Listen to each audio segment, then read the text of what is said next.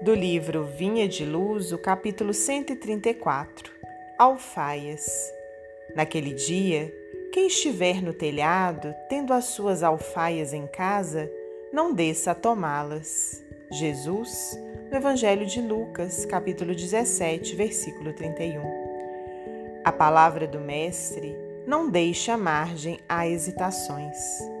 Naturalmente, todo aprendiz vive na organização que lhe é própria.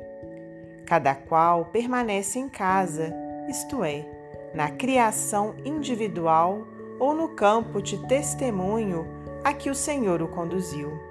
Geralmente, porém, jamais está sozinho. Reduzido ou extenso, há sempre um séquito de afeições a acompanhá-lo. Muita vez, contudo, a companheira, o pai e o filho não conseguem mover-se além das zonas inferiores de compreensão, quando o discípulo, pelos nobres esforços despendidos, se equilibra, vitorioso, na parte mais alta do entendimento. Chegados a semelhante situação, muitos trabalhadores aplicados experimentam dificuldades de vulto. Não sabem separar as alfaias de adorno dos vasos essenciais, as frivolidades dos deveres justos e sofrem dolorosos abalos no coração. Indispensável se precatem contra esse perigo comum.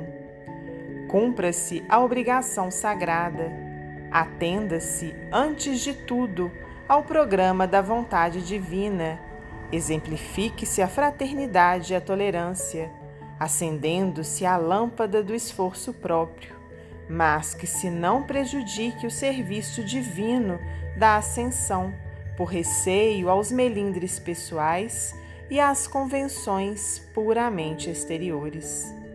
Um lar não vive simplesmente em razão das alfaias que o povoam transitoriamente, e sim pelos fundamentos espirituais que lhe construíram as bases.